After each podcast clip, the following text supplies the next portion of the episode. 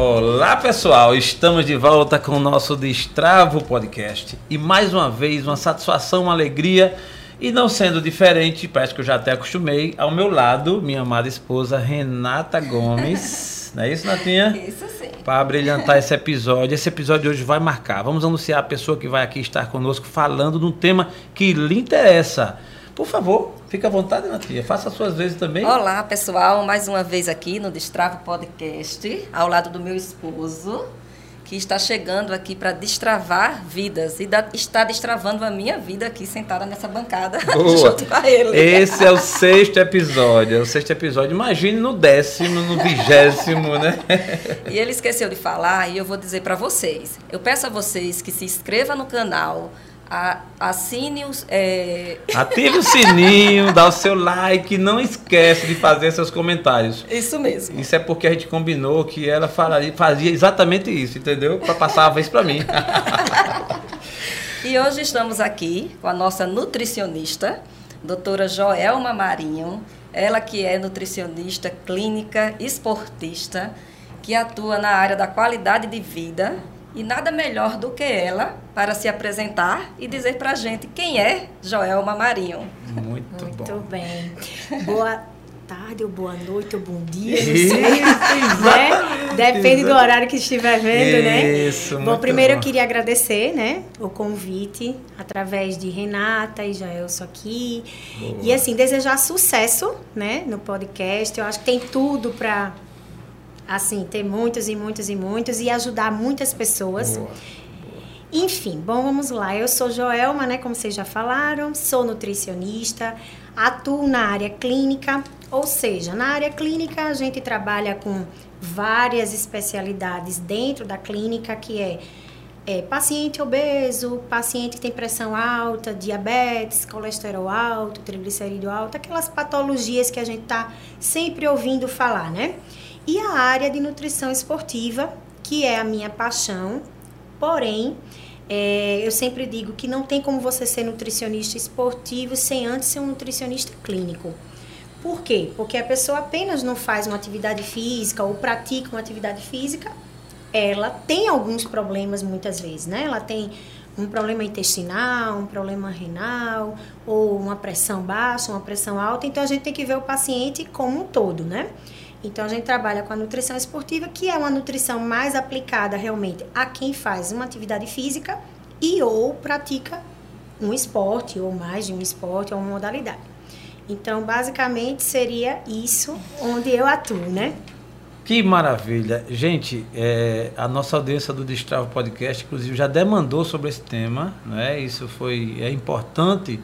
E hoje a gente é, praticamente larga com esse tema, porque já fizemos vários episódios, mas sobre a nutrição é o primeiro.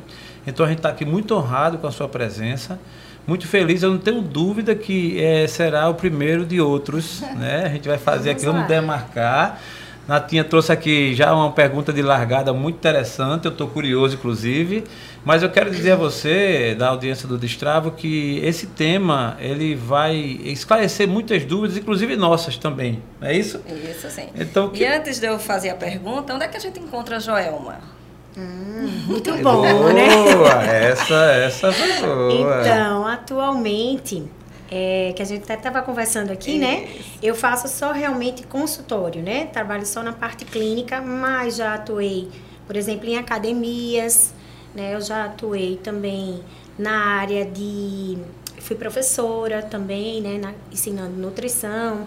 Já atuei também com a nutrição aplicada, por exemplo, a merenda escolar. Então, hoje eu estou exatamente com a nutrição clínica, que é realmente era onde eu queria chegar, Certo. né? Só que não foi da noite para o dia, né? Tudo é uma Boa. construção. Isso, né? aí hoje eu estou bem Qual é teu realizada. Insta, Joelma? Meu Insta é Joelma Marinho, nutricionista. Muito bem. Caramba, Natinha, largou com chave de ouro, né?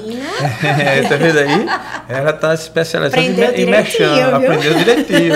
gostei, né, gostei. Eu, eu gostei, Joelma, até porque, gente, eu a conheço, o trabalho da Joelma é um trabalho realmente muito sério, né? Eu posso até dizer aqui, também sou paciente, também já, já, já é, frequentei e conheço o trabalho, é um trabalho sensacional e que é, é recomendável e que eu acompanho também você nas redes sociais. É isso que eu queria dizer.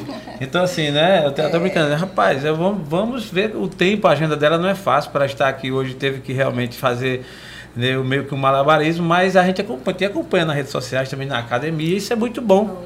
Né? Porque é, mais do que falar, a história diz o seguinte, né? Um pensamento diz o seguinte, que a palavra convence, mas o exemplo arrasta. Sim. Então, quando a gente procura alguém que, além de recomendar, que dá os princípios técnicos, né, que fala da ciência, mas que também faz, que também dá um exemplo que a gente acompanha, muito melhor. Não é assim? Então, a pergunta que não quer calar. Vamos lá, Joelma. É, Jaelson está insistindo de eu lhe fazer logo essa pergunta, né? Ele fala que, que essa pergunta. Tom, que pergunta será essa? Ele fala que essa pergunta está associada a mim, mas eu vou fazer essa pergunta que é muito mais associada a ele. Eu? e eu estou falando, minha gente, daquela bendita barriguinha. Vulgo não. buchinho. Eu não. Ou peraí, peraí. buchão. Tom, edita, edita aí, edita aí, Tom. Edita aí que eu não estou bem e tal. Joelma, deixa eu te dizer, isso é uma questão até minha, tá? Que é aquela barriguinha, né, que fica aqui na barriga, né? Que às vezes Porra. fica no, é no pé da barriga, né? Popularmente isso. falando. É. e assim, eu digo, vou falar por mim. Então, desde jovem, que eu reclamo que eu tenho esse, essa barriguinha, tá? E hoje, né, com o passar do tempo, a gente vai né, adquirindo, não sei se é o consumo do alimento, as gestações, né, enfim. E assim eu vejo cada vez mais como é difícil queimar essa gordurinha, né? Ficar com aquela barriguinha chapada sem ser por um procedimento cirúrgico, cirúrgico né? né? Eu digo a você assim, eu não tenho vontade de fazer um procedimento cirúrgico e ainda tento ainda queria conseguir ficar com a minha barriguinha chapada. Ô, Joelma, será que eu consigo? ela representou bem, é ela, viu? Não tem nada a ver com isso, não. Esse sonho eu já realizei. O que, é que a gente faz, Joelma? Me diz, para ficar com aquela barriguinha chapada. Então, me fala aí, de ser algum tudo, alimento. Tudo me fala aí, vai. Eu Qual? acho que a sua pergunta é a pergunta de muitas pessoas, né? Verdade. Porque muitas pessoas, quando chegam ao consultório, elas dizem assim, Bom, eu pergunto. Primeira pergunta da anamnese. Qual o seu objetivo principal, né? Ficar A grande maioria diz perder barriga. Incrível, é, né? né? É, ou então, lógico, perder peso, emagrecer, né? Mas muitos vão falar assim, porque o que me incomoda é, é a, a barriga. Certo. Por que esse acúmulo maior né, de gordura nessa região? Primeiro, a gente não usa a barriga, o abdômen para nada, né? Então, na verdade, essa gordura que se acumula aí na barriga, no abdômen, é uma poupança que o organismo faz essa poupança não é do dia para a noite. Por isso que sempre quando eu falo para os pacientes, vamos ter paciência, que é com calma. Não foi do dia para a noite que aquela gordurinha foi para ali. Rapaz, assim, eu não, queria, eu não, queria, nem brincar, mas não tem jeito, né? Assim, eu, tô, eu conheço gente que tá com a poupança. Bem. Assim, tá quase. juros, né? Tá, tá, com juros, tá com assim, corre, corre, Selic, tem Selic, tem IPC, Aplicação, né? Aplicação, tem Previdência, tem é. tudo, né? Lógico. Eu gostei da poupança, viu? Que... Excelente Mas analogia. eu nunca tinha, nunca tinha visto uma explicação assim. É. Boa, né? boa, Muito boa. Então, e faz sentido. Aí vai para ali. É. Então, todos os nossos excessos, no caso de alimentos, por exemplo, principalmente, atualmente a gente come muito, por exemplo, alimento industrializado, é alimento com alto teor de açúcar, com alto teor de gordura. E o nosso estilo de vida atual é mais sedentário. Veja bem, não é que as pessoas não fazem atividade física, mas hoje é tudo no controle, a gente anda mais é, de carro. Então, as pessoas foram mudando né, ao longo dos anos, tanto no seu consumo alimentar, como também nos seus hábitos de vida. Máquina de lavar roupa, mas Máquina de lavar prato. Então, o que, que acontece? Mas o consumo alimentar foi aumentando em termos de caloria, é. E principalmente calorias que a gente chama vazia. O que é caloria vazia? Caloria vazia é aquela que lhe dá bucho. Que é isso que a gente está falando, não dá nutriente. Entendeu? Então é o excesso, é aquela, aquela coisa que não precisava, mas está ali. Então se acumula no abdômen. Lógico que isso tem relação com o fator idade, né? Quanto mais a gente vai avançando as primaveras, infelizmente, essa gordura teima em ficar. E a gente quer que ela vá embora e ela fica, né? Aí vem a história de genética também, né? O desenho corporal que você tem, você pode perceber que tem pessoas que na parte superior elas são mais largas, na parte inferior mais estreitas e vice-versa. Então, isso também tem ligação e, lógico, o seu gasto calórico. Imagine que o seu consumo calórico por dia é 2 mil calorias. Se você está com metabolismo baixo, não faz atividade física ou faz, mas o gasto ainda é pequeno, a tendência vai ser acumular mais gordura na região abdominal. A gordura, ela tem uma particularidade, ela não vem só da gordura. Porque tem gente que diz, eu nem como gordura. Vocês É, já se perguntaram já, sobre isso? Já. Eu nem como gordura, não gosto. E por que eu tenho gordura?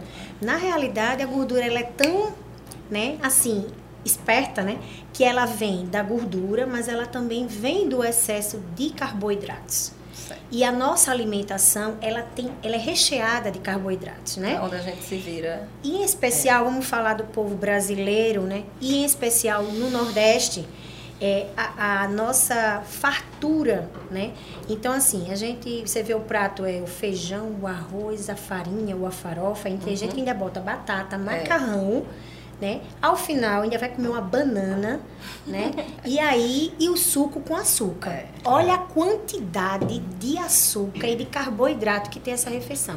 Aí, esse excesso, não é que o carboidrato é ruim, tá? Entendi. É o excesso. É o excesso que se acumula no organismo como gordura, né? E aí vem para essa parte porque a gente não usa essa parte. Certo. Pode ver, a gente anda, a gente se mexe, a gente se movimenta. Então, nesses locais você não vê uma concentração tão absurda como você vê no abdômen. E é impressionante como essa gordura do abdômen, além de ser uma gordura maléfica, né, que ela vai inflamar os seus órgãos internos, o fígado, etc, intestino, ela é uma gordura que afeta o aspecto estético. Então as pessoas se incomodam com a barriga. Às vezes não estão se incomodando com a gordura do braço, nem do pescoço, mas, Mas a, a da barriga, barriga, ela é, causa um chama impacto, atenção. né? É. Que chama atenção porque é, É. central.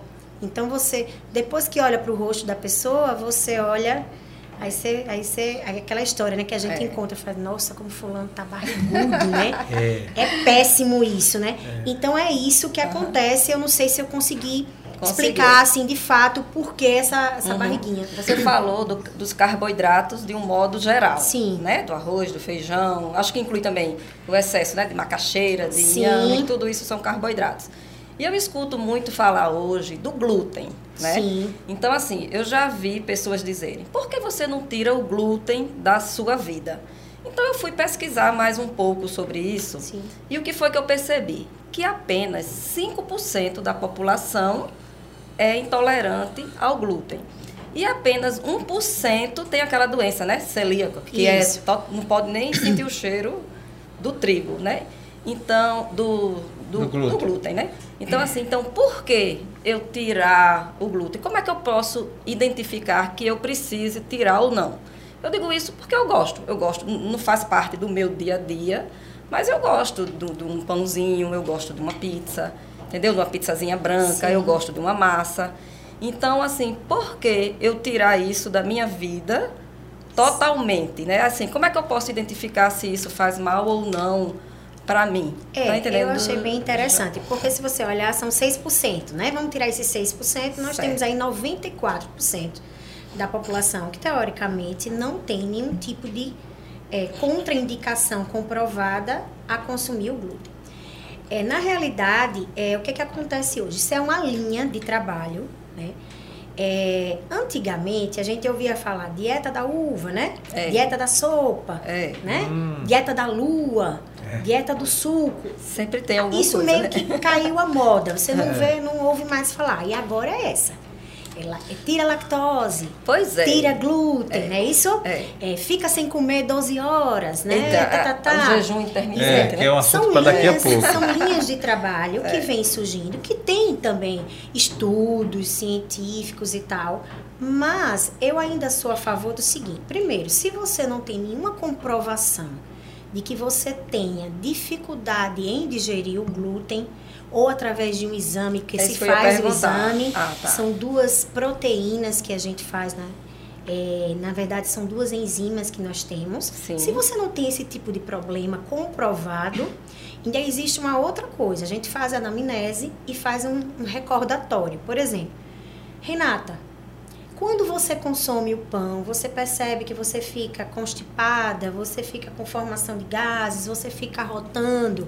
Se você percebe algum desses sintomas, pode ser que você tenha uma dificuldade em digerir o glúten, mas não especificamente você tem alergia ou intolerância. Certo. Às vezes é uma redução da enzima que digere o carboidrato, porque a gente tem enzimas específicas para digerir cada categoria de alimento. Certo. Aí, às vezes, porque você está com uma gastrite ou num momento mais estressante, você baixa a produção dessas enzimas e por conta disso você sente mais, é, digamos assim, quando come fica mais empachado, não fica Certo. bem. Na realidade, as pessoas dizem, alguns, né, que levantam essa bandeira do glúten, que o glúten ele é inflamatório, né? Que ele causa uma inflamação intestinal. É, o nosso intestino, ele tem algumas curvinhas que são chamadas vilosidades. Cada curvinha dessa, ela vai ajudar a digerir principalmente o glúten. No caso do celíaco, ele não tem essa curvinha. O intestino dele é reto. Certo. Então, por isso que ele não consegue Certo. de fato. Então, Certo. ele não precisa nem comer. Se tiver aqui alguém manipulando algo que tenha glúten e esse glúten vem para o nariz dele, ele, ele, ele pode ter uma reação alérgica agora, certo? Entendi. Então, realmente, de fato.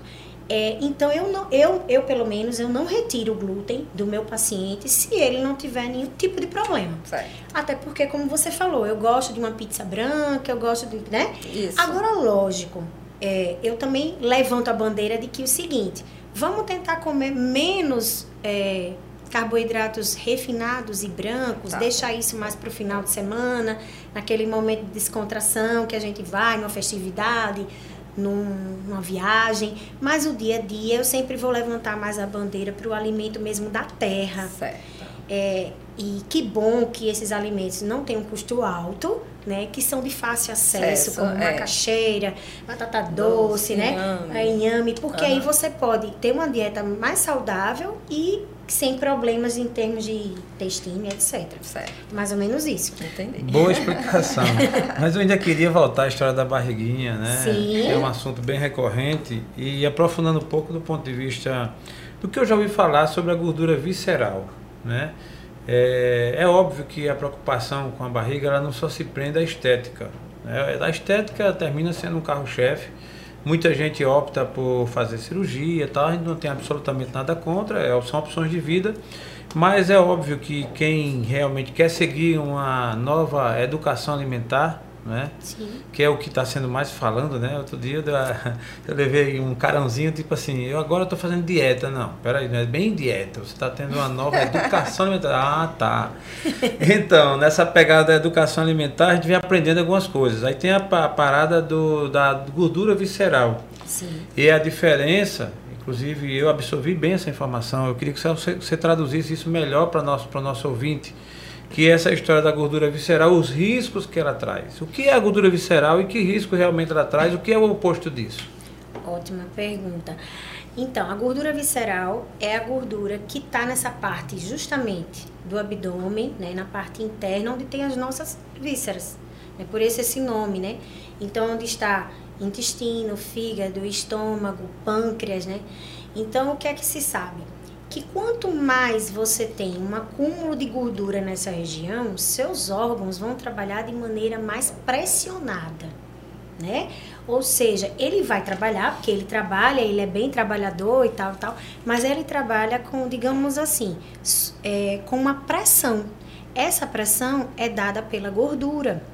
E aí, no caso, por exemplo, vou falar do fígado, que ele é tido como um estoquista do nosso corpo. Imagine que o nosso corpo ele funciona como uma grande empresa, certo? Cada órgão nosso tem uma função.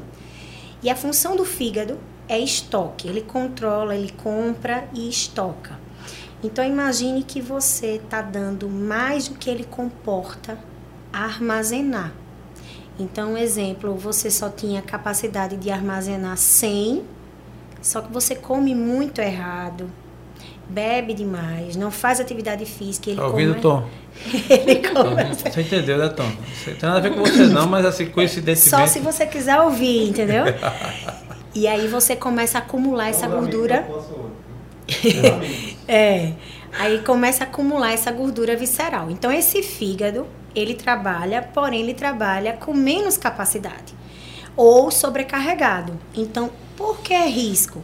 Risco de doenças cardiovasculares, principalmente, diabetes, começa a alterar a ferritina, essa essa essa gordura visceral aumenta a ferritina, porque é inflamatório. Você começa a ter colesterol alterado também. Então, pode aumentar a pressão arterial. Então, assim, realmente é comprovado que essa medida da relação cintura-quadril, ela tem que estar numa medida X, justamente porque a partir desse valor, o seu corpo está trabalhando sobrecarregado. Então, isso aí já várias e várias pesquisas já constataram que, e até eu vou até abrir aqui um parêntese em relação ao Covid, né? Sim, por É, favor. v- vários estudos já saíram que pacientes que agravaram com Covid tinham uma relação cintura-quadril maior. Né? E tinham também, lógico, outras comorbidades, como diabetes, pressão alta. Né? Então, assim, o, o corpo doente, ele vai ter mais complicação, né? Então, o corpo inflamado, ou seja, com gordura visceral mais elevada, ele vai trabalhar, mas vai trabalhar numa situação que não é confortável para o organismo. Então, por exemplo, a gente faz avaliação no consultório, eu sempre gosto de mostrar o percentual de gordura total, né? Mas eu mostro aquele percentual do abdômen, que é o mais assim, que chama mais atenção. A gente tem que diminuir ele. O resto diminui, mas assim, o foco maior é aí mesmo. Impressionante, isso me chamou muita atenção, né? Porque é, há pessoas que engordam praticamente o, corpo todo e outra mais, é, com quase todo mundo, a cintura, né? Não tem nada a ver com o meu caso, graças a Deus, né? Me acusam por aqui e tal, mas isso é acusação. Isso. Mas é uma preocupação grande mesmo, porque a gente percebe, e aí eu vou falar aqui de uma experiência própria, Certo. que quando eu tô com peso a mais, e principalmente essa parte da gordura visceral, é, facilmente a gente cansa, já acorda cansado. Dores é? em todo o corpo. É, ele, meio que- ele atualmente se queixa. Dor no joelho, dor na perna. Não, atualmente você fala dois anos atrás, né? Pessoal, isso é, não é possível. Ô, Tom, não, corta aí, não é possível um negócio desse. Isso não, não, é, não é verdade, né? Não é verdade, é porque ela quer dar exemplo. O outro você fica me usando assim comigo. Não, na verdade, brincadeira, mas assim, até que, como eu estou numa pegada voltando, me readaptando a um novo estilo de vida, então, no sentido de volume de trabalho. Sim. Meio que desgovernei um pouco, mas a consciência está clara, é uma prova de que a gente está aqui exatamente absorvendo conhecimento também. Boa parte a gente já até entende, né, sabe da importância, e voltar e dar essas dicas para os ouvintes também. Sim. Porque é o cumulativo que vai gerando prejuízo, né? Você vai Isso. E a questão da barriga, embora a gente fale muito da estética, eu sinceramente a minha preocupação maior não é bem só com a estética, a estética também, né? Porque é, apesar de que os barrigudos também aí estão tão em alta, né? A gente sabe disso, né? Estão em alta. Mas não é bem só a estética, é a pegada da saúde também, é a quantidade de dias de vida e a qualidade de vida também. Isso. E é uma coisa que é bem visível, né? Eu lembrei aqui da, da- de uma cena da minha família, né? Família, família de papai e família de mamãe. Meu pai tem cinco irmãos e meu pai é o é do meio tem 76 anos. Os cinco, nenhum tem sobre, é, Sobrepeso. é, Sobrepeso. tem, tem uma palavra bonita, né? Que chama do, do barrigudo. Protuberância. Tec- É, protuberância abdominal, né? Não tem... Nenhum tem uma protu- protuberância abdominal. É, de- usual, doutora, essa palavra. É. Alguns usam. Então, nenhum dos cinco tem, assim, todos eles incrível. E nenhum, assim, tem esses cuidados todos e tal. É uma coisa que é muito latente é, do DNA, genético. O contrário de família de mamãe, entendeu? Que também se cuida tudo, mas já tem uma predisposição e tal. Aí eu fico dizendo, eu fico no meio assim, entre papai e mamãe assim e tal, né? Então, e a resenha, a brincadeira é que sempre nos enterros, né? Porque família é incrível, né? Acho que toda família é assim, não, é- não se encontra em qualquer ocasião, mas no enterro tá todo mundo. E nos enterros da família de papai, quando a gente se encontra, a primeira pergunta, mulher, como tu engordou? Aí vai logo, parece que não olha pro rosto, não, olha Não, pra barriga. barriga. Gente, por É favor, né? Olha pro rosto, pelo menos. Mas assim, brincadeiras à parte, isso é verdade também. Mas é a preocupação que todo mundo tem, É. se torna visível, né? É, e deve ser cuidado. Aí, estendendo o nosso assunto, a gente pode falar um pouco, e eu queria ouvir da sua parte, essa história de que se fala muito. Massa magra, massa gorda, vou perder massa gorda para ganhar massa magra. E é uma parada que nem todo mundo Aí às entende. vezes a gente está fazendo regime, quando vai olhar na balança, a gente não perdeu peso, né? Aí quando vai ver, perdeu gordura. Aconteceu mas comigo. ganhou massa magra, né? Fiz os. obedeci, fiz o dever de casa e quando eu fui me pesar, tava pouca coisa a menos. Não é possível. Aí qual foi a boa notícia? A doutora Joel Marinho disse: espera aí, analisando aqui o seu. Olha, você perdeu X% de massa gorda e ganhou massa magra. Por isso que a sua roupa ficou folgada, porém você está no mesmo peso. Ah, tá. Que notícia boa. Oh. Como é que você explica isso? Traduza isso para nossa audiência aí, para a galera entender. Bom assim, demais, né? Troque miúdos. Então, é, graças a Deus, hoje a gente tem a tecnologia a nosso favor, né? Então, anteriormente, o que é que a gente fazia? A gente pesava o paciente, verificava a altura e trabalhava com o índice de massa corporal, que é o famoso IMC. É, causava totalmente uma loucura nas pessoas, porque você... Eu vou citar aqui um exemplo, tá? Eu tenho uma pessoa que é fisiculturista, por exemplo, mas que tem uma estatura mediana ou baixa, mas que tem uma massa muscular extremamente desenvolvida. Quando eu faço o IMC desse paciente, se eu fizer só o IMC, que é o peso em relação à altura, por incrível que pareça, muitas vezes essa pessoa está com sobrepeso ou obesidade. Porque quando você faz o IMC, você só usa dois indicadores, que é o peso e a altura. Não importa do que está composto esse peso. Então, aos poucos, foi percebendo que, que isso era muito vago. Então, quando eu peso Renata, eu peso Jael, eu vou pesar tudo que tem em você. Então, era necessário a gente entender do que era composto esse peso. Aí vem as avaliações físicas e também vem o método de bioimpedância, que é o que eu uso no consultório. Nesse método, ele consegue separar o que é que está dentro daquele peso. Então, você tem água corporal, você tem o peso ósseo, você tem o peso de massa muscular e o peso de gordura. Então, você tem realmente, de fato, o que importa, né? Porque você não tem como mudar peso de órgãos, certo? Dente, cabelo, né? Essa parte você não mexe. Você vai mexer no que realmente de fato importa, que é a sua hidratação, se você tem retenção de líquido ou não, que isso vai colaborar também. A questão da massa muscular, que a massa muscular ela vai fazer queimar mais gordurinha. Então, quanto mais músculo você tiver, menos gordurinha você vai ter, e aí a vantagem. E a gordura também. Então, massa muscular, na verdade, é músculo, né? Então, homens têm uma predisposição maior a ganhar músculo, porque a própria genética masculina, a fisiologia masculina, por conta dos hormônios, ela é para isso. Já as mulheres têm uma dificuldade um pouco maior de, de ganhar músculo, porque a nossa fisiologia, na verdade, nós somos construídas para gerar filhos. Então, o nosso corpo, né, você vê, a gente tem a questão de quadril, coxa, bumbum, lógico. Existem os desenhos corporais diferenciados, mas a nossa genética, ela é predominante de hormônios femininos, que não é um hormônio muito favorável ao ganho de massa muscular. Pelo contrário, é um hormônio favorável ao ganho de gordura. Por isso que a mulher, quando ela ganha, ela não ganha só no abdômen. Você pode ver, é quadril, é coxa, é, É, é seio, braço. é braço. Já o homem, como ele não tem essa genética dos formatos, ele vai para a parte central. Não é isso? Então, respondendo a sua pergunta, quando a gente pesa, no seu caso, por exemplo, ele fez o dever de casa, como ele falou, quando ele chegou, a diferença tinha sido pequena. Foi. É angustiante quando a gente não sabe o que é que tá ali dentro. Quando eu mostrei para ele, eu digo, olha, você ganhou músculo e perdeu gordura. O que importa de fato é isso. Pra vocês terem uma ideia, para você reduzir um quilo de gordura, você tem que queimar aproximadamente 7.700 calorias. É muita coisa. Então, assim, vamos supor que você vá para o exercício hoje e o seu gasto calórico no exercício seja 300 calorias. Olha quantas calorias você vai ter que perder ao final de 30 dias para poder reduzir um quilo de gordura. Isso a gente vai trabalhando com o paciente e mostrando para ele, ele vai saindo o quê? Destravado, é, mais feliz, mais feliz, porque vai entendendo de fato o que importa, que não é o peso só na balança. Lógico que eu não vou mentir para vocês que é importante, tá?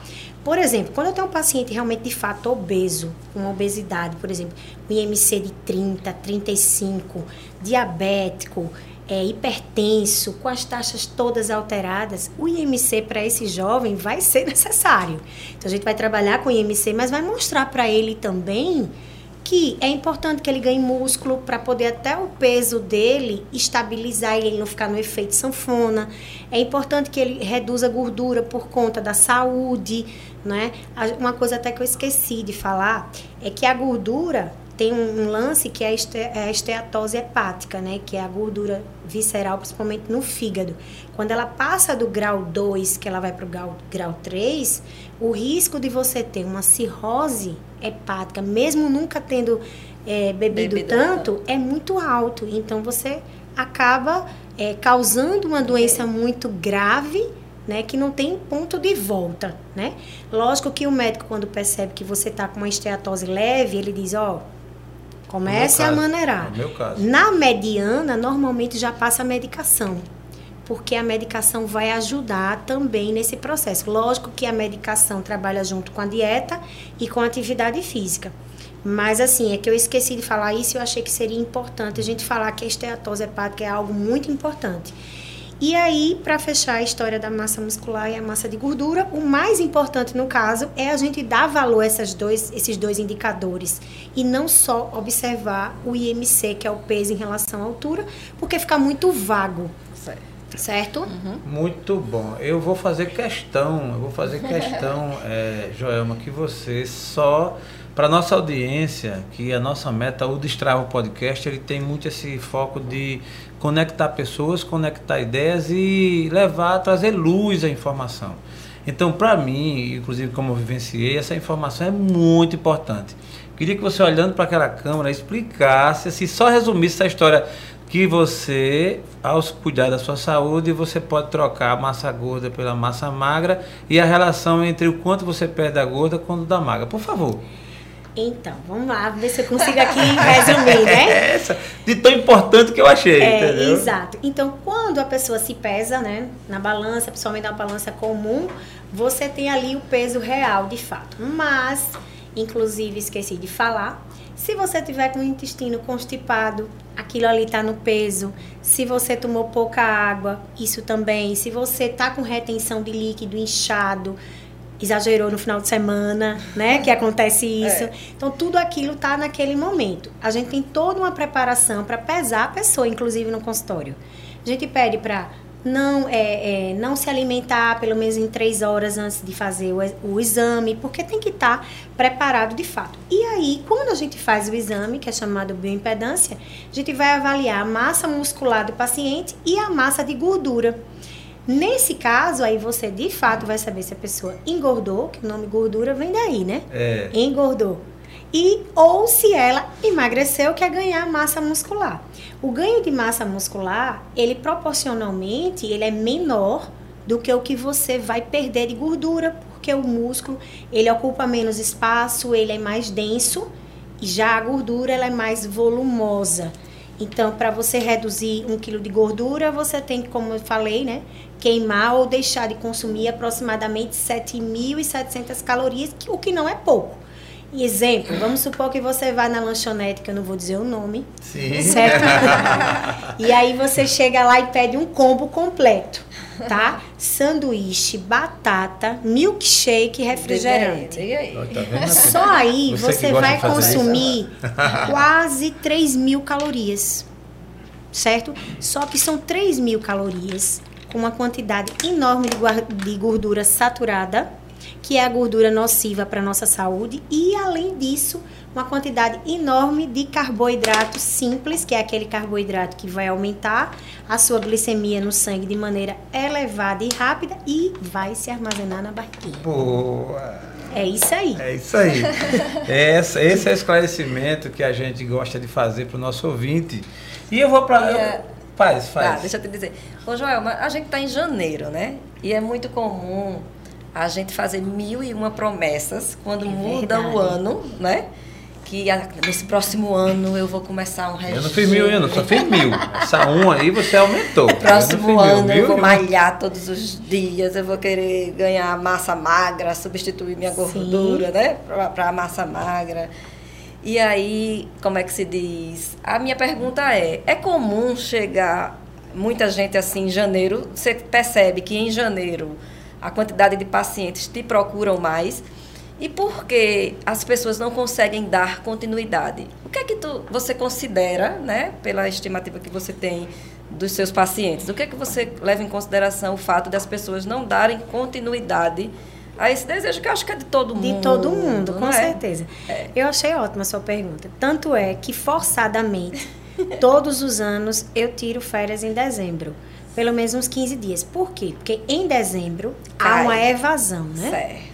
As pessoas querem pintar o cabelo, fazer unha de gel, comprar é, roupa, viajar, né? É pintar a casa, trocar o móvel, pagar o é. marceneiro, né? Então o nutricionista deixa pra lá. Tomar todas. E aí saber? comer todas e tomar todas, né? Comer todos os perus, tendas, etc, etc. É. E aí quando chega em janeiro, isso que você falou, ligam desesperados, né? Quero uma consulta para ontem, porque tá na minha meta número um, nutricionista, é. né? e aí chegam lá desesperados, né? Agora, uma coisa interessante que eu vou falar aqui para vocês. Isso é a minha experiência desse ano, tá? É, eu achei muito interessante.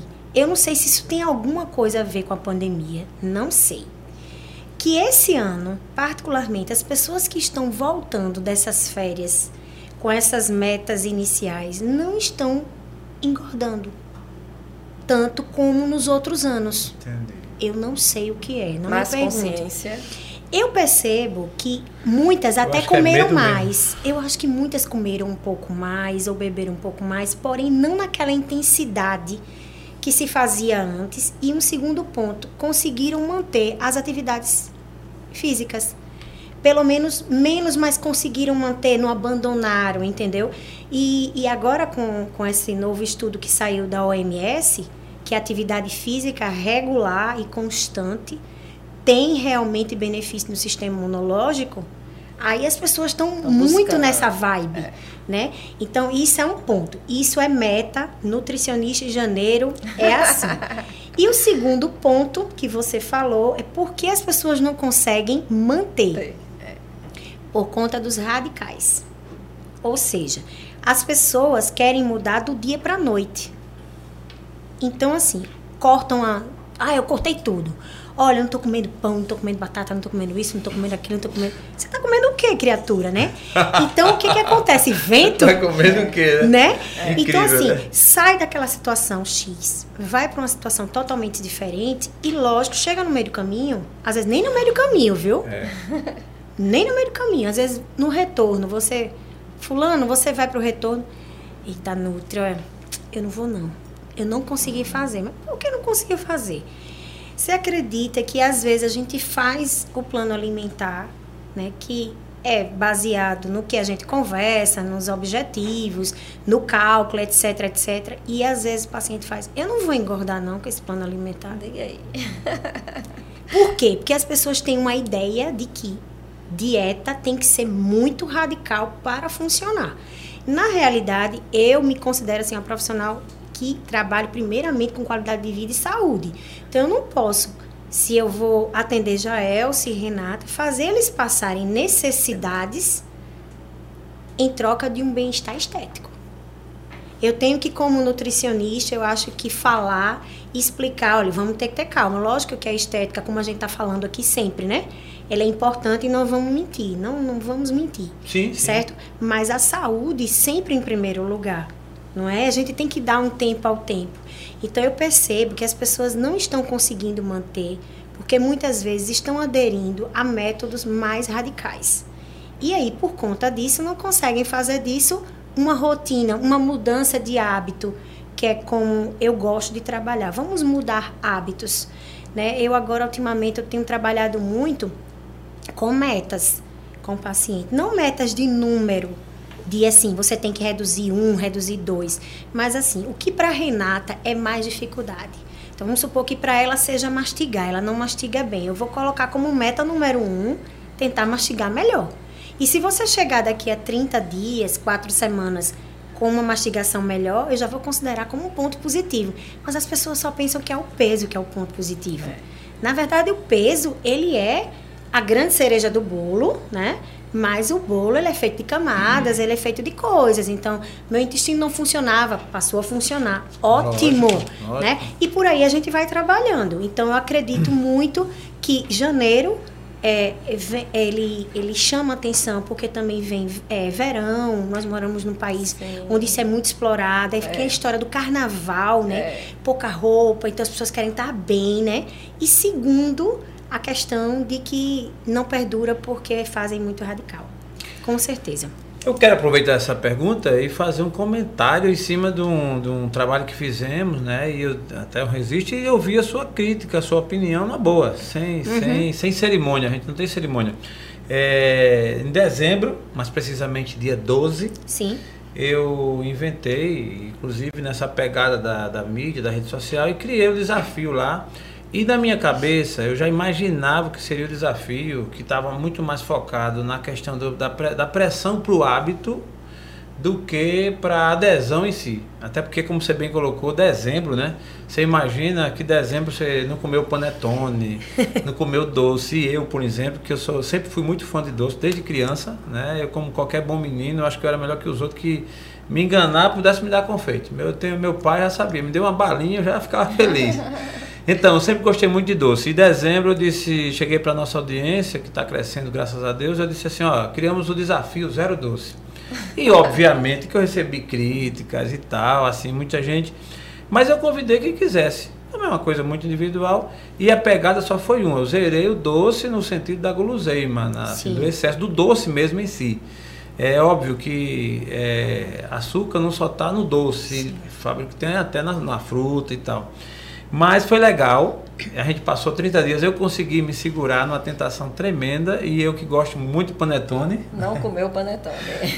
ela, ela inclusive. É, foi verdade, viu? Eu, é, eu fiscalizei. fiscalizei. Até eu aderi junto a ele. Foi. A gente nomeou algumas pessoas para nos acompanhar, inclusive a Dilma, que trabalha lá em casa, que é gente muito boa, e ela também ficou na minha senhora Elson, não sei o que. Olha doce. E ganhamos alguns panetones, e eu naquela tem um panetone que tem um doce no meio e tal. E a gente segurou. Mas o que eu quero dizer é a minha, a minha pergunta, e assim, ao mesmo tempo, já deixando claro que eu tive um êxito nessa história, que é o café sem açúcar. Sim. Eu, eu nesses 30 dias tomei sem açúcar topado, e uma das coisas que eu não gostava era o café coado de manhã sem açúcar, porque o expresso eu já até tomava. Esse da maquininha aí e tal. Mas o, o, o de manhã, o coado, não.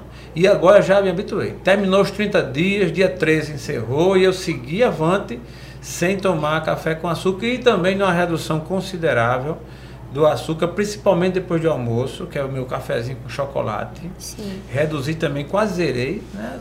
Quando tem, eu até que não faço, mas não é como naquele, naquele período, foi 30 dias. Mas o que eu quero ouvir da doutora Joelma é o que é que tem, o que, o que foi que eu fiz de errado nessa história, onde é que está meu erro com essa história de desafio zero doce. Eu queria ouvir. E fique à vontade, meta madeira, fale o que você entendeu, o que é que você acha, foi que eu fiz com isso. Não, eu não acho que você errou, não. Eu acho que na vida a gente tem que é, se desafiar né? Você deu um start e veja que você já está colhendo frutos disso, Sim. você já consegue Sim. tomar o café sem açúcar, né? E Cadê isso... o cafezinho, Tom? Sem açúcar? Só só para Joelma ver que é. Eu já tomei uma para ver que é verdade. Mas é, né? Para não ver se é faça, fake ou é faça, verdade. Exatamente. Vai que você acha que. então. No seu caso, o açúcar, né? E o doce, a guloseima é algo que lhe atrai mais. Numa outra pessoa pode ser fritura né? Sim. Um outro caso. Eu não acho que foi errado, né? Não lhe prejudicou em nada, não. pelo contrário. Eu acho que, além de lhe desafiar, que, o que é muito bom, a gente saber até onde a gente pode, pode chegar, chegar, né? É. Você começou a treinar o seu paladar, né? Nosso paladar, ele, ele, é, ele é muito do acostumar. Então, a gente tem a nossa cultura, o hábito. Você veja que você falou, meu pai me dava bala, confeito, eu ficava de boa. Então, isso é uma cultura que você tinha, né? Isso é seu. Então você treinou o seu paladar. A gente precisa treinar mais o paladar. Olha o café vindo aí. Opa, que é verdade, viu? treinar o paladar, eu digo o seguinte, por quê? Porque quando chega num determinado momento da nossa vida, a gente percebe que vai ter que diminuir o sal, né? É. Diminuir o açúcar, é, comer mais fibra, comer mais isso, mais aquilo, em troca da saúde que a gente quer ter, né?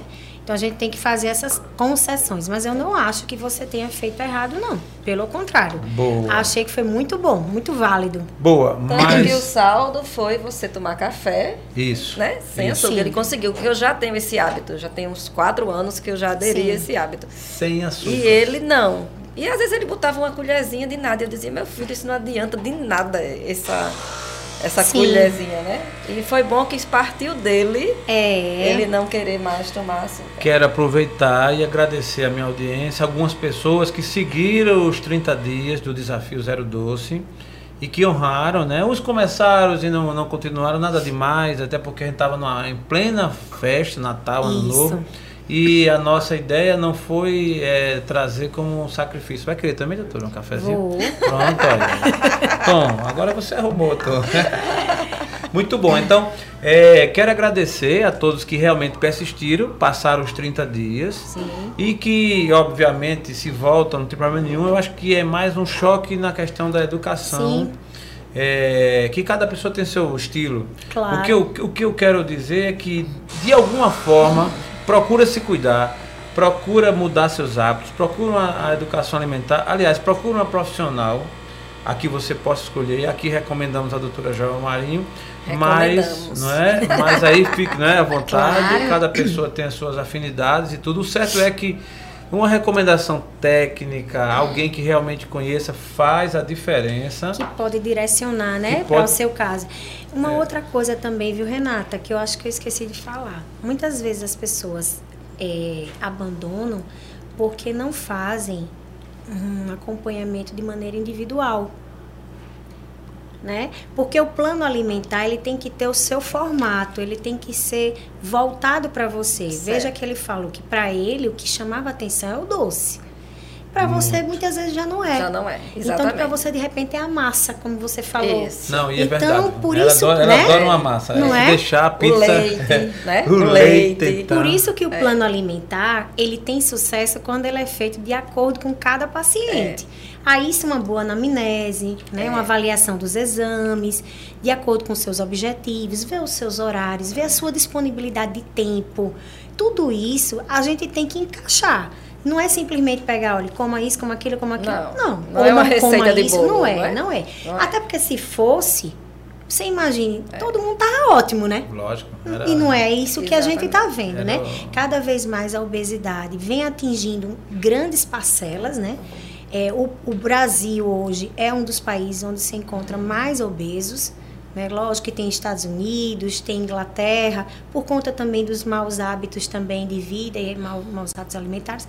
Porém, uma das, das recomendações da Organização Mundial de Saúde no momento atual que a gente está vivendo é ter cuidado com dietas muito restritivas e muito radical por conta do sistema imunológico. Né? A gente está lidando com uma pandemia, vamos, a gente não saiu dessa pandemia ainda, né? A gente está em outra fase. É. é lógico que nós temos aí outras questões, mas assim, já se sabe que, que o sistema imunológico, ele precisa de uma de um aparato, né, de vitaminas, de sais minerais, ele precisa de nutrientes específicos para que ele fique bem. Imagine você faz uma dieta muito radical, onde você compromete o seu organismo de se abastecer dessas substâncias. Como é que ele vai? De onde ele vai tirar? Né? Então ele começa a enfraquecer.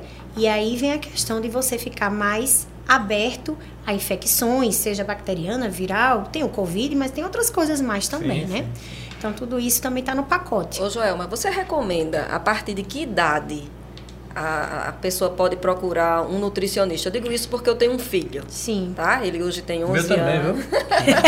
eu tenho, eu tenho. E, e, e puxou ao pai. Sim. E puxou ao pai no sentido de inteligente, gostar de inteligente. doce. É, é inteligente. Joelma, meu Deus do céu. Todo dia esse menino tem que comer chocolate.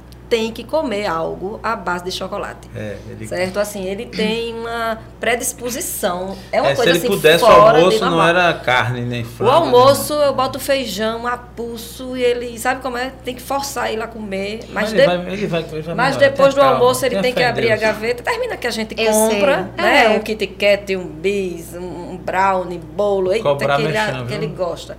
Aí a minha pergunta é. é, era recomendado eu já levar. Ele, ele vai fazer 12 anos agora, dia Hum. 27. Já era recomendado eu levar para conscientizá-lo? Então, a partir de que idade você acha Deixa recomendado chocolate. No caso uma dele, criança chata. ir para o É, nutricionista? No caso dele, eu só levaria se ele tivesse com a saúde comprometida, tá? Se você faz os exames dele, tá sentindo alguma carência nutricional, ou se ele tivesse baixo peso demais ou acima do peso demais. Não, é só preocupação Pronto. da educação alimentar dele que Caso eu acho contrário, falha, sabe? é negociação. Né? A gente, esses meninos de hoje em dia são mais inteligentes que a gente, ó, e muito. Ah, que- Então é o seguinte, quer comer o, o chocolate, tem que comer, o, tem que ser assim. Quando chegar a fase da vaidade, ele vai começar a paquerar, namorar, etc, etc. Ele mesmo, ele vai querer estar bem. É quando eu vejo as mães ligando para mim, olha, meu filho quer ir para você com 15, 16 anos, porque começou a academia e agora tá todo não sei o quê. É natural, ele vai querer ir. Não adianta ele, ele ir agora porque você ou ele botou. A não ser se faz algum exame, tá pré-diabético, com algum problema, Cara, ou acima do peso, ou baixo do peso. Nada Fora bom. isso, como eu, concordo com ele. Deixa ele comer o chocolatezinho dele, porém ele tem que fazer a parte dele. Tá. Fazer exercício, fazer esporte e procurar se alimentar bem na maioria do dia, né? dia, tá. Porque vamos e convenhamos, quem diz que chocolate não é bom, né? não é, eu não posso mentir. Se eu mentir aqui, É, não vai é. dar certo, né? É, o problema é a falta de porque- equilíbrio, né? É, é. É isso? A gente evita, né, assim, por conta da Sim. saúde, tudo, mas é bom demais. né? É bom demais.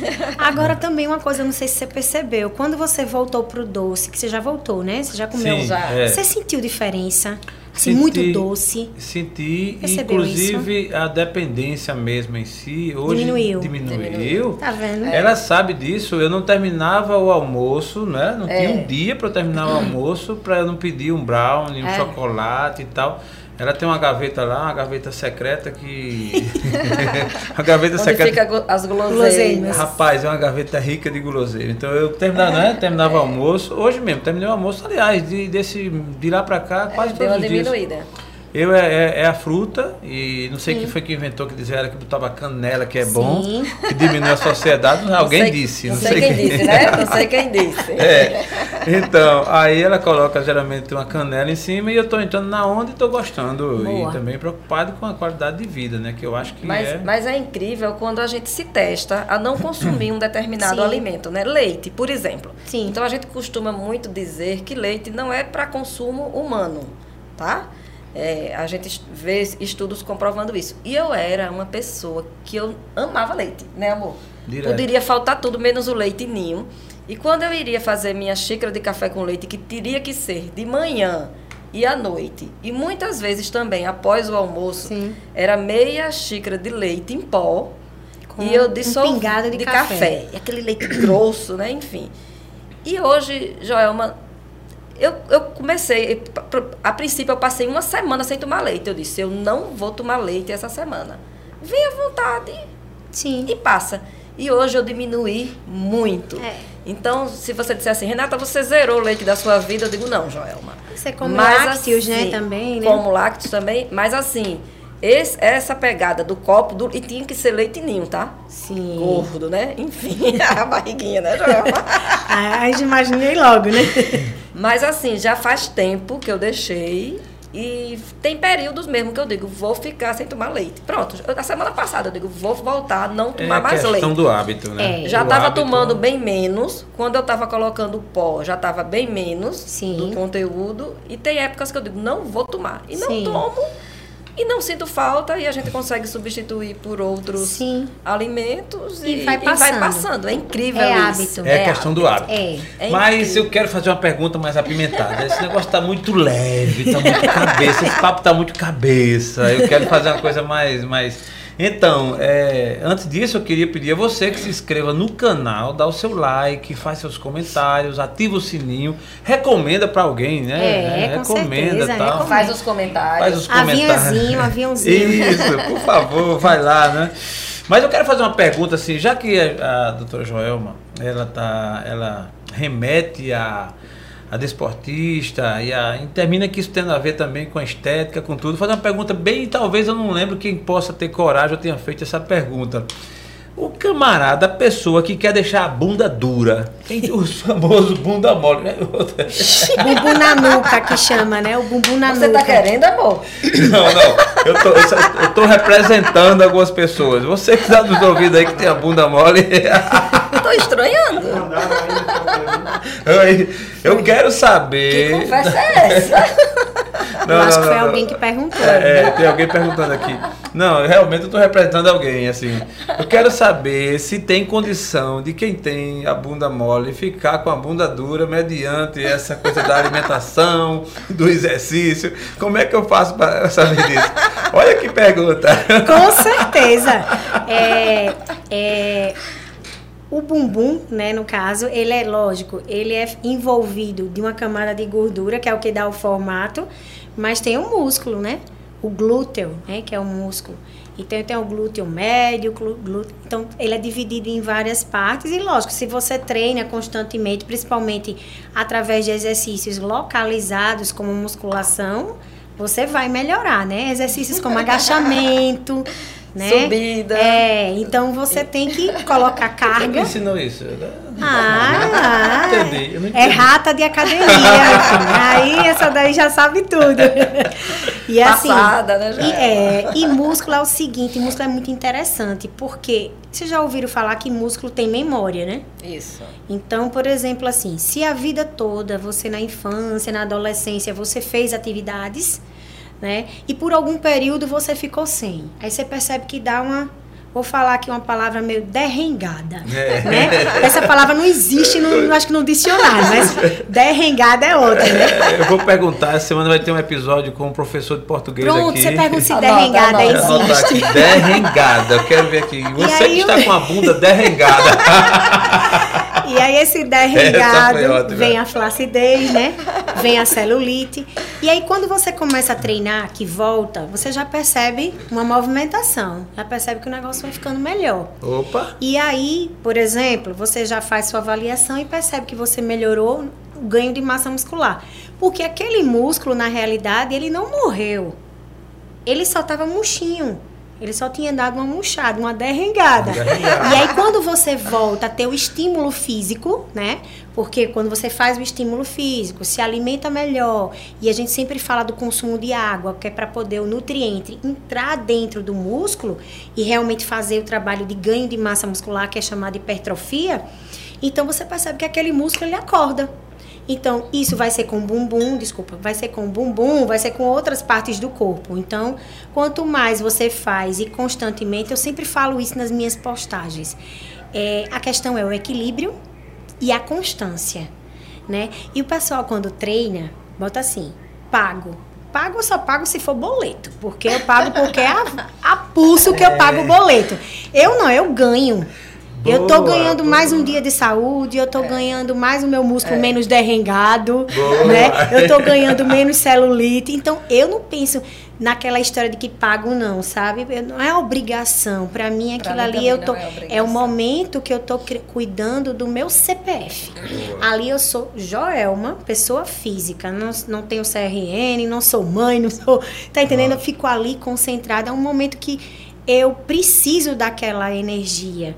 Entendeu? É, cansa, mas é um cansado bom. Bom, é. Eu saio de lá, parece até que, Boa. sei lá, eu tomei alguma coisa e fiquei Boa. tipo eufórica, É que eu nem Não, sei, mas não. assim, É, entendeu? é. Eu sei muito bem isso que você fala, que é assim Não, que eu sinto. Isso, isso É eu assim gostei que de ouvir essa sua fala e é inspiradora. E vai servir para mim também. É uma coisa que, para ser sério, eu até faço, mas é, eu não tenho essa pegada, Sim. esse sentido que você falou, isso me inspira e eu vou lembrar de repente quando eu estiver indo, quando eu estiver meio desanimado dessa sua fala e serve também para a nossa audiência. Com certeza. Que realmente isso tem a ver com vida, com vitalidade. Minha esposa, ela realmente ela faz, ela tem muito mais gosto.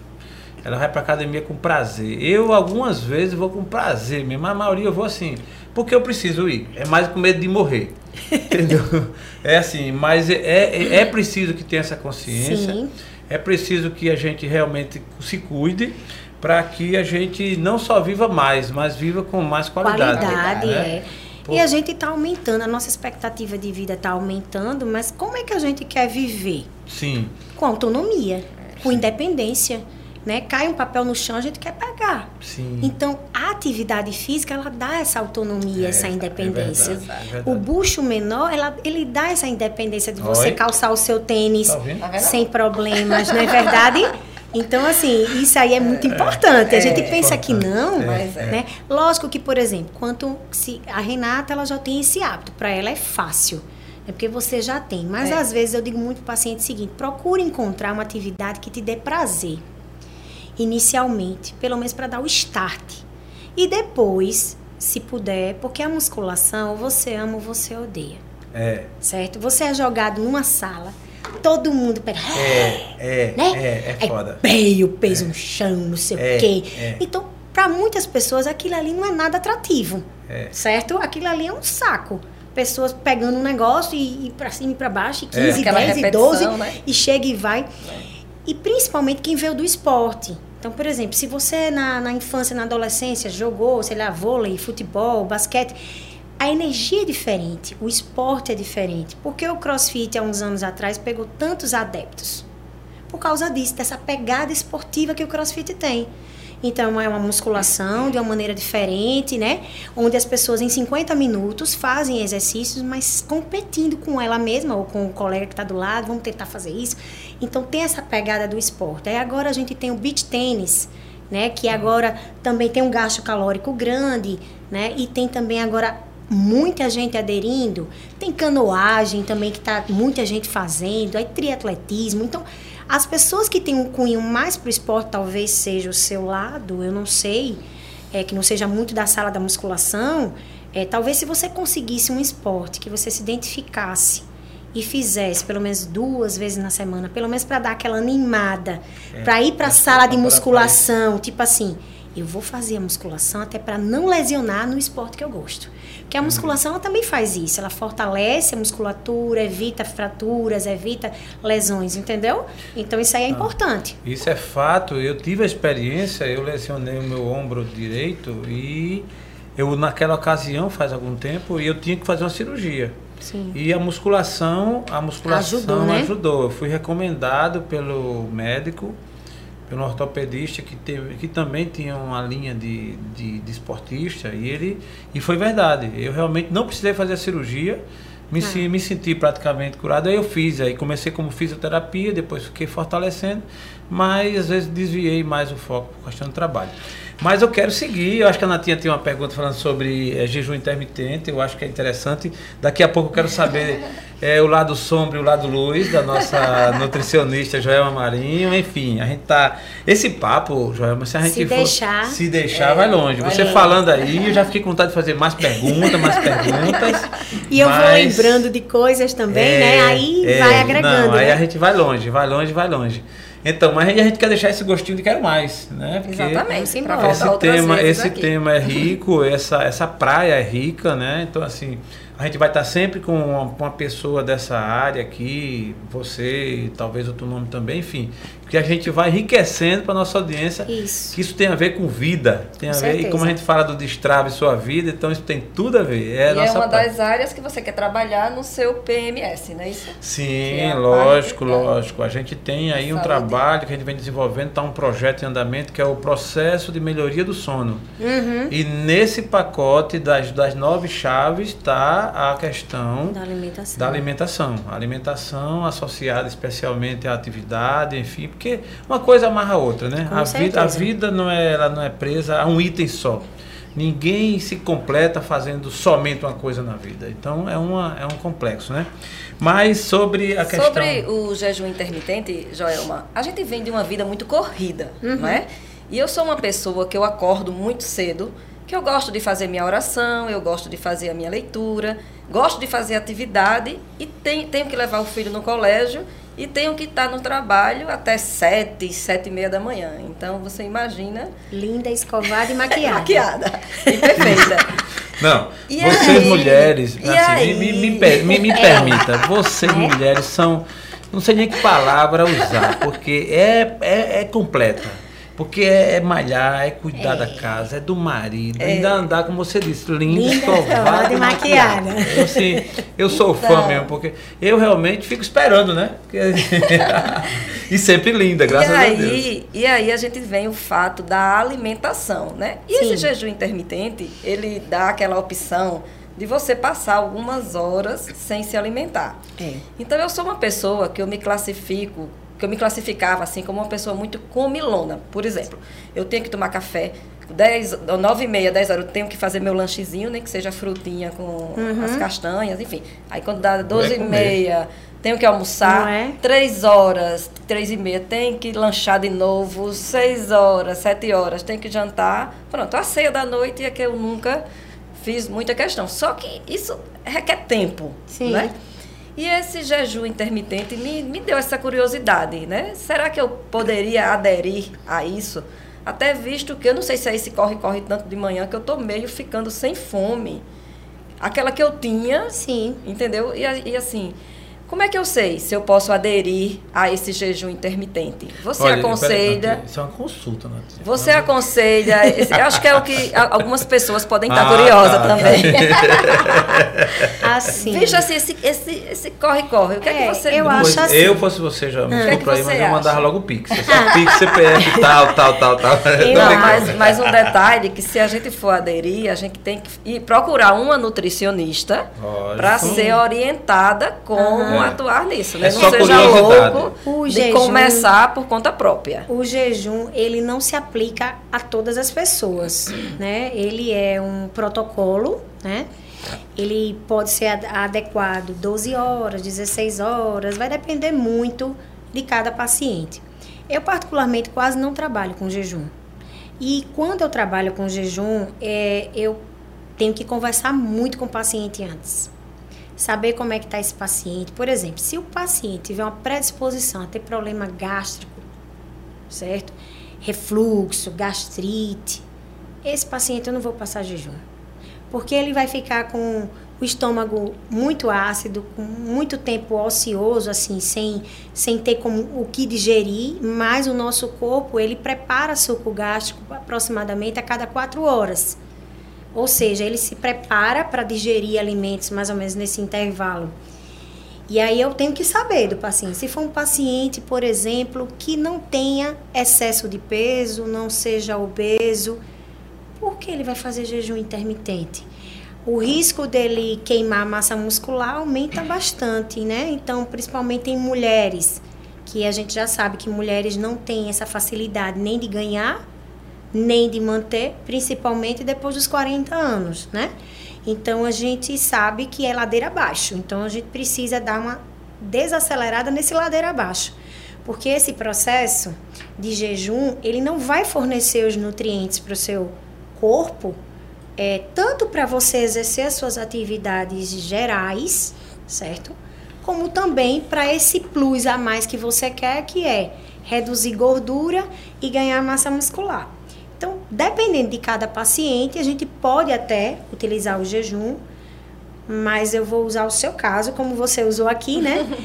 É, eu acho que você não seria adequada para um jejum, né? Eu acho que para o que você faz, pelo seu biotipo, inclusive esse jejum pode fazer com que o seu organismo comece a armazenar essa gordurinha que você se incomoda, Opa. como forma de poupança, já que você está é passando muitas contrário. horas. Isso. É. E aí, ao invés de ele usar essa gordura, ele acaba acumulando isso e, ficando de forma. Essa gordura ficando resistente. Eu sempre digo: a gordura ela é a primeira que chega e a última que sai. É o teste de fidelidade. Então, assim, realmente é, a gente precisa ter atenção a isso aí.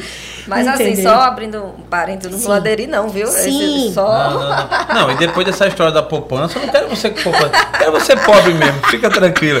Mas quando falou em É só a poupança. título de praticidade. Ele pensou também. é, praticidade. Quando falou em poupança, o nosso Lombardo aqui do Destravo Sim. Podcast, que é o Tom, Sim. ele não aparece, mas ele fica ali ouvindo tudo. Me pareceu que ele ficou interessado em fazer alguma pergunta também, Tom. Eu quero fazer a pergunta seguinte: é, quais os benefícios do jejum? Então, Para quem. Para quem aderir, para quem Pronto. aderir ao jejum, quais os benefícios? como é o jejum, ele vai fazer o seguinte: você não vai comer, né? Tá em determinados números de horas, ou 12, 16.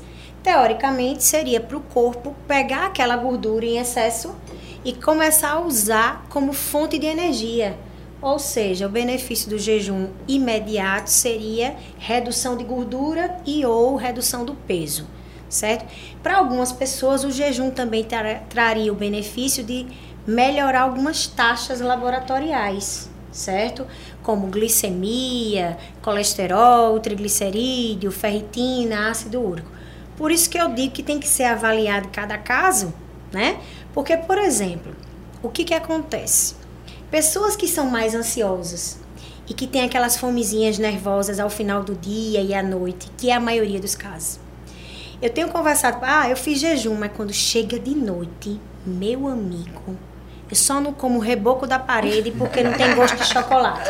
Mas se tivesse, eu É, comia. é. Aí eu pergunto, adiantou? Não. Não.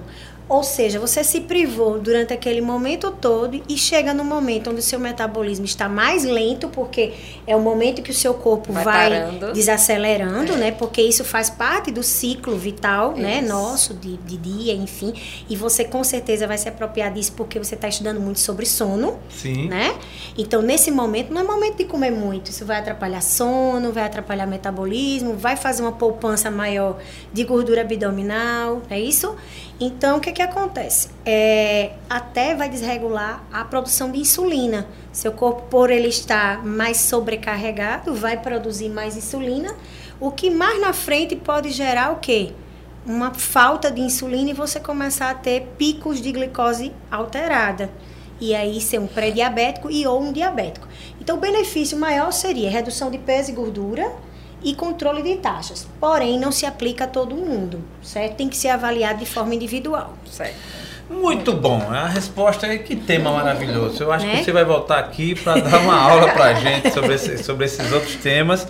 Mas na sequência do nosso podcast, Joel, Uhum. a gente geralmente o convidado aqui, além desses ouro em pó que você já trouxe até agora, a gente também fica querendo descobrir um pouco da vida, né? De quem chega aqui, porque é um exemplo e tal.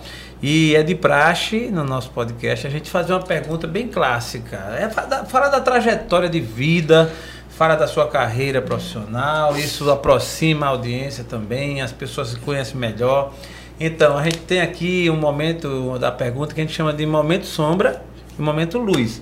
Momento sombra é aquele momento em que na sua carreira, na sua vida, foi um momento difícil, sei lá, alguma coisa aconteceu, de repente você chegou no aeroporto, o, voo, o avião acabou de sair, você, ai, perdi o voo, é, mas que mexeu com você. Qual é o momento sombra da Joelma Marinho para nós? Eita, como é difícil, né? Você acredita que desde que eu entrei aqui, que você falou, eu fiquei pensando Foi, né? Um lado aqui meu tava pensando nesse sombra. Como é difícil, né? Oh. Primeiro porque assim, é, eu me considero que eu não tenho muitos momentos sombra, graças a Deus, Graças né? a Deus. Aí eu tentei pensar, mas todo mundo tem um momento que, né? Nem que seja do voo, né? É, eu lembrei dois, assim, que eu acho que marcou, assim, na minha vida, né? Dois momentos. Um, eu vou falar logo do profissional, certo? Quando eu tive que usar dos meus conhecimentos para atender a minha mãe. Como assim, né? A minha mãe, ela já faleceu, já tem seis anos, e a minha mãe, ela começou diagnosticada com Parkinson, e eu praticamente não tinha nunca nem ouvido falar, né? O que era mal de Parkinson e tal, que hoje em dia nem se fala mais mal de Parkinson, né? Na época era Parkinson. E aí eu descobri que Parkinson é uma demência, né? Uma doença crônica degenerativa, ou seja, não tem cura até então. Existe hoje alguns tratamentos paliativos, mas a minha mãe teve um avanço muito grande Assim, é, foi rápido o Parkinson dela, do momento que se descobriu. E assim, ela foi literalmente definhando, perdendo mobilidade, é, capacidade motora, é, perdendo a capacidade de deglutir, né, tendo que terminar os seus dias em sonda, etc, etc.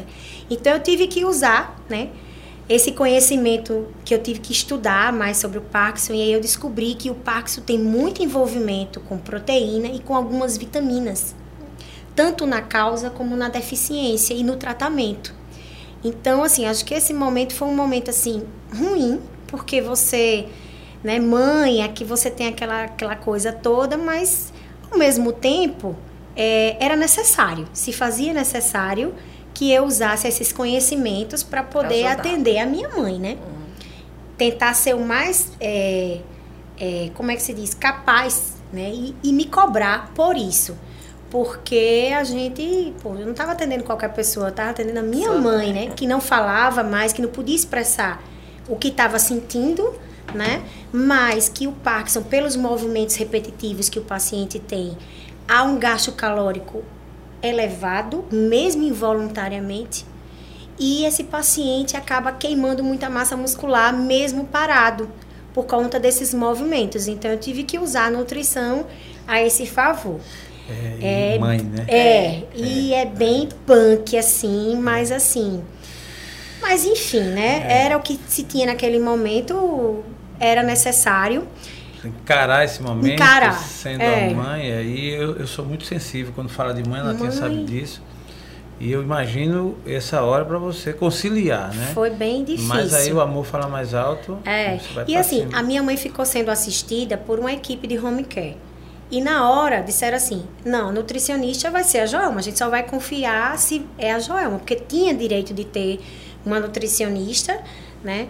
E eu tive que é. né? É, vou, vamos lá e tal, não sei é, o quê. Mas a gente arregaça as mangas e vai, né? A gente é. arruma uma força, como força, eu digo, do fundo do útero é. e vai embora. Isso. Eu acho que esse momento foi um é, momento não, punk. Não esse, tenha dúvida, né, não tenha é, dúvida. Que foi do sentimento maior. Né, é. O profissional com o pessoal, pessoal que pessoal, acabou juntando ali. juntando ali. E um outro momento, eu acho assim, que marcou muito na minha vida, que eu acho que é interessante, eu não sei se alguém já perguntou a você. Você só tem um filho? Né? As pessoas cobram muito. Percebe isso? É. Quando você está namorando, é quando casa. É. Aí quando casa, quando vem o filho, né? É. E aí eu tenho um filho. E quando meu filho tinha uns três anos de idade, mais ou menos, eu descobri que eu estava grávida. Mas eu nem sabia que eu estava grávida. Na verdade, nem estava planejando Era estar grávida. Ia ser o segundo filho. E aí, eu estava viajando. Eu descobri viajando. É, como foi que eu descobri? Eu estava num voo né, de Curitiba. Eu fui fazer um, um participar de um congresso em Curitiba. E Nesse congresso, eu saí de Curitiba e fui para Florianópolis encontrar com meu esposo e com meu filho que estava lá.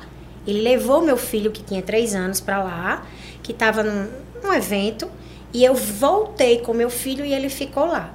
No meio do caminho, no voo, eu comecei a sentir uma dor, uma dor, uma dor muito forte no abdômen, sem conseguir respirar. E eu, meu Deus, eu, eu vou morrer. E era uma dor que eu não conseguia fazer nada. Eu comecei a me sentir mal. A aeromoça percebeu que eu estava logo no início. Ela falou assim: a senhora está passando mal? Eu disse: estou passando muito mal. Ela disse: quer que eu pergunto se tem algum médico aqui no voo? Porque às vezes, né, tem algum médico é. aí. Ela perguntou. E aí o médico foi e tinha um médico lá, um senhor. E aí ele verificou, ele disse: "Nossa, sua pressão está muito baixa". E eu suando, suando, ele fez, olha, pode ser cálculo renal, pelo que você está dizendo aí. Aí, beleza. Quando eu desci no aeroporto de Maceió, que não foi uma viagem curta, né? Foi uma viagem longa, né? É. Muito longa. E eu acho que foi a mais longa da minha vida, é. porque. Com dor? Enfim, não. quando o meu cunhado foi me buscar no aeroporto, que o meu cunhado foi me pegar, né? Aí quando ele chegou, ele disse: O que é que você tem? Eu disse: Eu tô já desmaiando. E eles conseguiram uma cadeira de roda, e aí eu fui. E aí eu fui pro hospital. Quando cheguei no hospital, eles fazem vários exames, perguntas lógico, e tudo, lógico. fizeram é, ultrassom e tal. Perceberam que eu estava grávida e era uma gravidez tubária. Eita. A trompa tinha rompido e eu estava com uma hemorragia abdominal muito grande, por isso que eu sentia dor. Na realidade, eu só achava que gravidez tubar existia num livro de ciências. É. Né? A gente Não não, imagina você. que isso vai acontecer justamente com você. Por quê, né? E aí o médico disse, olha, agora eu vou ter que levar você urgente para a sala de cirurgia, porque tem muito sangue, muita hemorragia, e você vai ter que ir agora. Então, para mim, foi tudo muito assim. Primeiro você sabe que você está grávida, e depois que a gravidez não é normal, que é um- uma gravidez que não é, né? Que eles chamam gravidez ectópica, que é uma gravidez que não foi gerada no lugar certo, Certo. né? E aí que você vai ter que fazer a cirurgia. E aí eu perdi uma trompa, né? Porque ela rompeu. E de lá pra cá, eu não consegui mais é, engravidar. Por quê? Eles disseram, ah, mas a outra trompa que ficou, vai ficar tudo certo, tudo normal. Mas cai muito a sua capacidade. E eu achei na besteira naquele momento e tal, não sei o quê, de me preparar para fazer é, fertilização in vitro. E eu cheguei a fazer, né, não aqui em Maceió, em Recife, três. E nenhuma das três vingou. Isso para mim mexeu muito, sabe? Primeiro, não era só o financeiro. O financeiro, lógico, eu saí falida, né, dessas três inseminações. Porque eu Imagina. vou dizer, a pessoa gasta o que tem e o que não tem, né? É. E segu- assim, é o, o, o, desgaste emocional. Emocional. De não poder contar pra ninguém que você tá fazendo isso. É. De né, no momento que você tá fazendo isso, se encher de hormônio. Na época eu engordei uns 6 quilos. Porque você se enche de injeção de hormônio. Mexe com o seu corpo todo, mexe com seu. Moral da história. Eu cheguei um momento, eu disse: olha, eu não faço mais isso. Ui, tá bom. Já dei minha parcela de contribuição para a humanidade.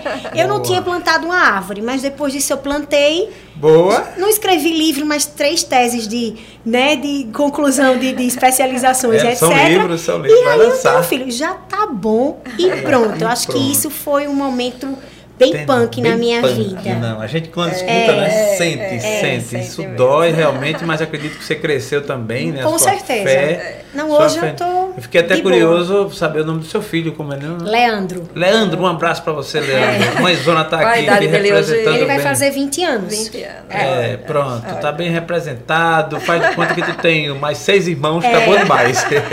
Exatamente. É? Entendi, entendi. Isso mexe, isso realmente é, atrai a nossa atenção no sentido Sim. de aumentar a nossa fé e de saber que na vida a gente passa fases difíceis, mas passa. Com não certeza. é? E o momento luz? Então, o momento luz também é difícil falar, que viu? aqui- Porque são aqui- é, tantos a- momentos. E pronto, aqui é um, porque Né? luz não falta, né, Tom? Mas o momento luz, ele tem um gancho com o momento sombra. Tá. É bem interessante, porque esse mesmo Leandro, né, ele. Aí eu disse, não vou fazer mais a, a fertilização e tal, tal, tal, desisti. Aí eu e meu esposo, a gente sentou e disse, por que a gente não adota uma criança? Né? Isso se passou algum tempo, ele já tinha uns 5 anos, né? Uns 5 para 6 anos. Disse, por que a gente não adota uma criança? Então um dia a gente sentou com ele na hora do, jantar, e, ou foi almoço, enfim, a gente disse, a gente queria conversar com você. Aí ele disse, diga mamãe. Disse, olha, é o seguinte, a gente tá pensando em lhe dar um irmãozinho. Aí ele fez, como assim? Disse, não, a gente tá pensando e tal. Aí ele fez, vocês não estão satisfeitos comigo, não? Aí a gente se olhou Rapaz, assim. é, o cara. Aí eu disse, ele fez, não. Aí eu disse, depois disso, o que é que a gente vai falar, né?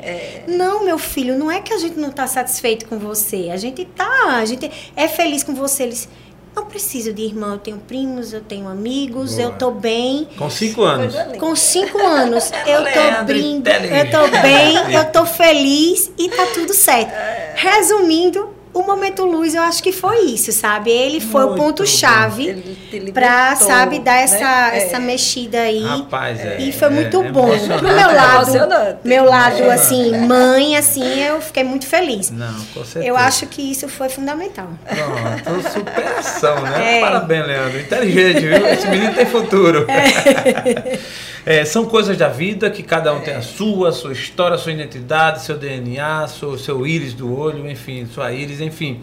Isso é interessante, é que foi a história da nossa Joelma Marinho. E caminhando para a reta final do nosso Destrava Podcast, com a palavra nossa apresentadora.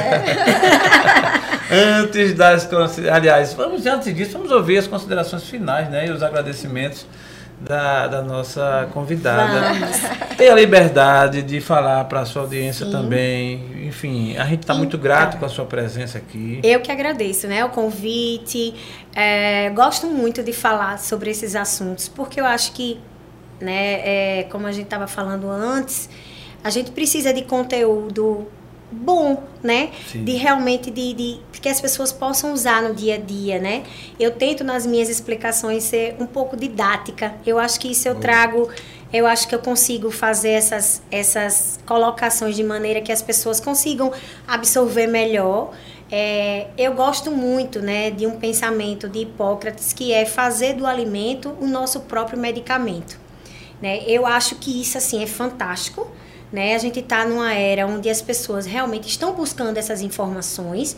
A gente precisa ter muito cuidado, né? Não existe um alimento totalmente vilão e não existe também um totalmente bonzinho. Se você, por exemplo, acha que o abacaxi é bom, mas você só come abacaxi e não come outro alimento, aquilo ali vai acabar não sendo tão bom, né? Como também não, não significa que você não pode comer um pedaço de pizza branca, etc, etc. Então, o equilíbrio, né, a constância e para aquelas pessoas que querem realmente, de fato, deletar, né, aquela barriguinha que a gente estava falando o tempo todo, né? A mudança de hábito, ela deve ser realmente algo constante. Comece aos poucos, né? Comece tirando algumas coisas que você de fato percebe que você exagera, né? E não esqueça, se puder, procurar sempre um especialista, né? Para poder te orientar de maneira individual, porque eu acho que isso faz toda a diferença. Totalmente. Muito agradecido. Natinha, por favor. Agradecer a presença de todos vocês que estão aqui nos escutando. Agradecer a presença de Joelma, que dispensou seu momento aqui hoje à tarde. Né? Eu costumo dizer que o tempo é algo mais precioso que a gente tem hoje em dia. E você está aqui conosco, né? dando prazer de estar aqui com a gente, alegrando a nossa tarde, a, é, dando conhecimento, não só a gente, como a todos que estão nos assistindo, estão nos ouvindo. Então, quero te agradecer de coração, muito obrigada, que Deus abençoe a sua vida e que você tenha muito sucesso aí na sua profissão e que você seja uma pessoa abençoada, você, sua família, Leandro, que só amor brote e reine no seu lar. Obrigada. Que maravilha! Queremos nessa fase final agradecer antes que mais nada pedir que você se inscreva no canal, aciona lá o sininho, dá o like e comenta. O assunto de hoje dá para fazer alguns comentários, né? Doutora Joelma Marinho também tem seu canal, é Joelma Marinho Nutricionista. Joelma Marinho Nutricionista. Isso. É o Instagram dela, né? Quem puder procurar lá na bio tem tudo, Tem, não é assim? tem sim. Nós queremos agradecer de coração ao nosso amigo Tom, que tem colaborado sempre ali com muita paciência. Meu, meu amor aqui ao lado, Renata Gomes, que agora viciou, né? Imagina, eu, eu convidei ela para vir um. Eu gostei, tu Tomou no gosto. segundo? Eu disse, pode. Aí esse terceiro, pronto, agora tá. Ou é você que me quer do seu lado? Ah, eu tô achando, viu? Então, é, então, o que, é que você acha, Tom? Quem então. ficou vermelho agora foi ele. viu? Com certeza. Então, nossos agradecimentos à doutora Joel Marinho. Muito obrigado. Com certeza teremos outra oportunidade. Continue nessa pisada firme, trazendo conhecimento, conhecimento firme. Gostei das respostas. Inclusive, assim, vai faltar título para esse episódio, né? Eu não sei se o do, eu não sei se o do Bubu Mole ou se o da barriga dura. Então, muito agradecido. Continue firme. Um abraço pro Leandro. Gostei da história. Ok? Muito obrigado a você que esteve conosco até agora e até a próxima, se Deus quiser. Forte abraço! Tchau. Tchau.